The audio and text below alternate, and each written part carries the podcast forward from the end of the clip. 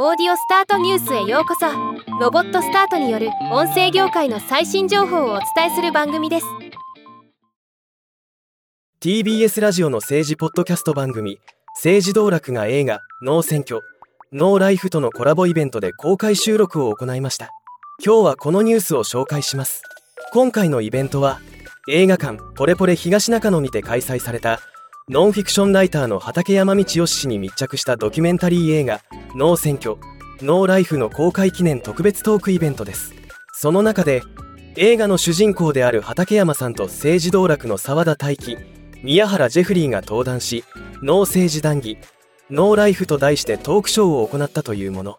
この日のトークは政治道楽で現在配信中です。ではまた。